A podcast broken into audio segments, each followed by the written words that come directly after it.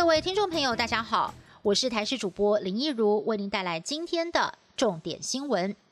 每年跨年的重头戏台北一零一烟火秀，今年受到了疫情的影响，外界关注能否如期举行。就在今天下午，台北一零一董事长张学顺亲自出面宣布，跨年烟火秀将会如期举办，而且规模会比照以往，演出总长度达到了三百秒。台北一零也强调，跨年烟火与台北市的跨年晚会其实是独立举办，将不会互相受到影响。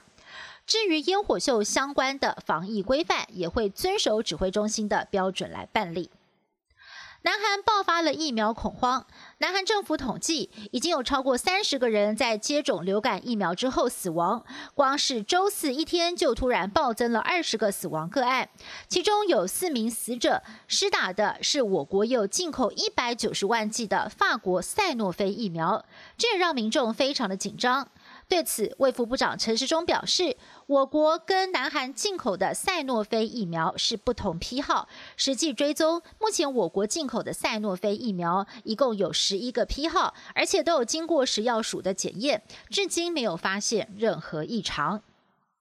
新冠肺炎疫情持续延烧，美国食品药物管理局正式批准瑞德西韦可以用来治疗新冠肺炎的住院患者，成为了全球首款，也是唯一一款获准用于治疗新冠肺炎的药物。但是标明只可用于十二岁以上、体重四十公斤以上的患者，并且只能够用在有急救设施的医疗院所来使用。台海情势紧张，美国国务院在二十一号才批准售台三项武器，并且通知国会，军售总金额高达了台币五百二十亿元，引发了中国强烈不满。包括了中国外交部、国防部、国台办三部门，在昨天接连发表反对谈话，痛批此举违反了一中原则。不过现在又传出了还有三项对台军售会在短期之内通过。绿营立委透露，应该是暗制鱼叉飞弹、迅疾智慧型水雷以及海上卫士无人机，可能成为美国总统川普任内第九次的对台军售。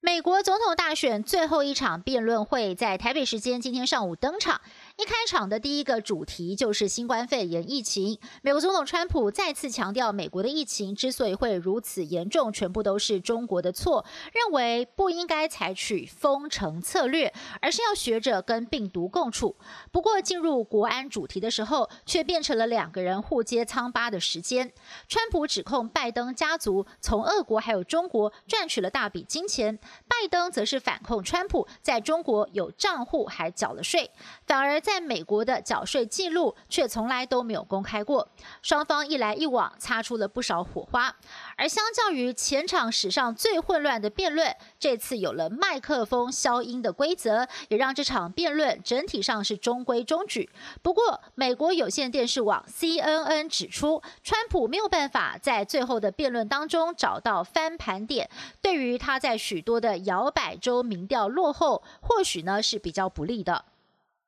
二十五号是中国抗美援朝七十周年纪念日，北京提前在二十三号举行盛大仪式。中国国家主席习近平在会上发表重要谈话，他紧抓一九五零年代中共解放军介入韩战对抗美国的历史，借题发挥，强硬指责世界上存在单边主义、搞霸权，强调中国不是好惹的，并且重申不容许国家的主权受损，还有国土分裂。外界解读习近平这一番高分贝很明显的就是在左批美国，右批台独。以上新闻是由台视新闻制作，感谢您的收听。更多的内容请持续的锁定台视各节新闻以及台视新闻 YouTube 频道。